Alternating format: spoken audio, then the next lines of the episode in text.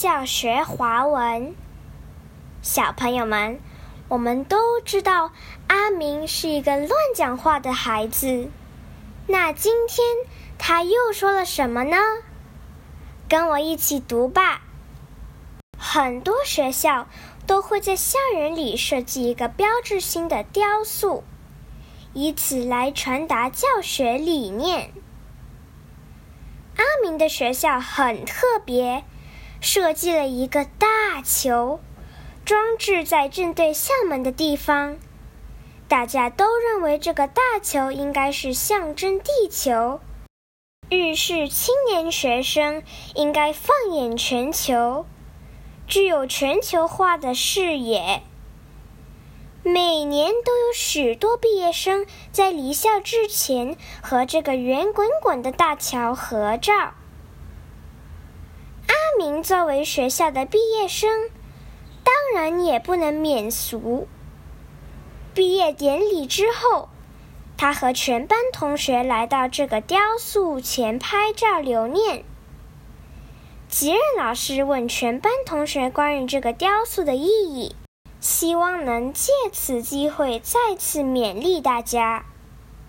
老师问：“同学们知道为什么你们毕业离校之前一定要来这里拍个照吗？”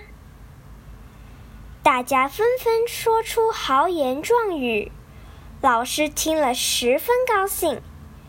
没想到这时候，阿明说：“老师，我知道。”您看这个球对着大门口，一定是说我们毕业了，可以滚出去了。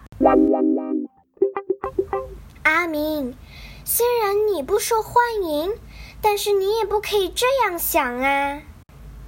同学们，我们来学几个单词吧。雕塑，meaning sculpture，例句。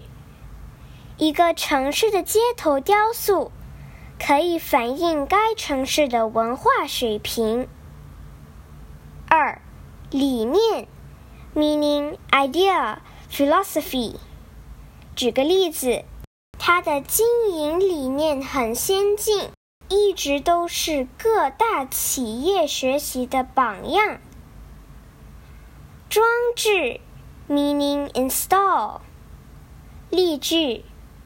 最近学校装置了多台新的投影机，以此满足教学上的需要。第四，象征，meaning symbolize。例句：鱼尾狮是新加坡的象征，外国人看到鱼尾狮就会联想到新加坡。第五个句子，免俗，meaning escape。例句：一般人在春节期间到亲友家时，都无法免俗的带上两个侄子，这是新加坡华人的习俗。小朋友们，在春节期间，你们会带上两个侄子到叔叔阿姨家拜年吗？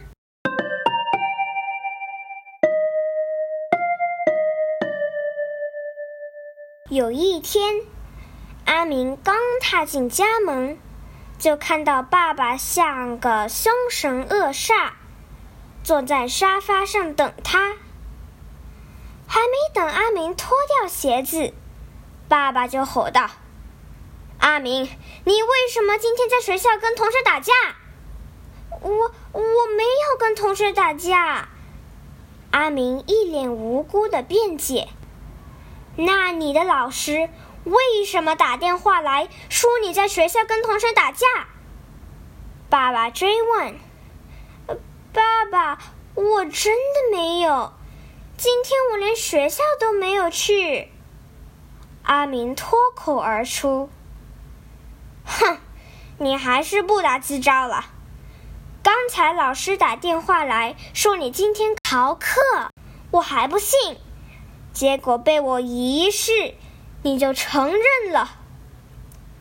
爸爸生气的脸上露出了一丝得意的表情。阿明目瞪口呆，无言以对。阿明，你胆子可真大，敢逃课，那是不对的行为。小朋友们，现在我们来看一些词语吧。凶神恶煞，meaning fierce looking。例句：那些人好像凶神恶煞，好可怕。我们还是不要招惹他们。无辜，meaning innocent。举个例子，你冤枉他了，他真的是无辜的。辩解，meaning justify，try to defend oneself。举个例子，因为没证据证明自己的清白。他的辩解显得苍白无力。第四个句子，脱口而出，meaning blurt out。例句：想清楚才说，不要脱口而出，否则很容易说错话。最后一个词语，不打自招，meaning。Confess voluntarily。例句：那个小偷做贼心虚，警察一来，他就不打自招，承认罪行了。小朋友们，接下来这个故事很有意思，你们认真听哦。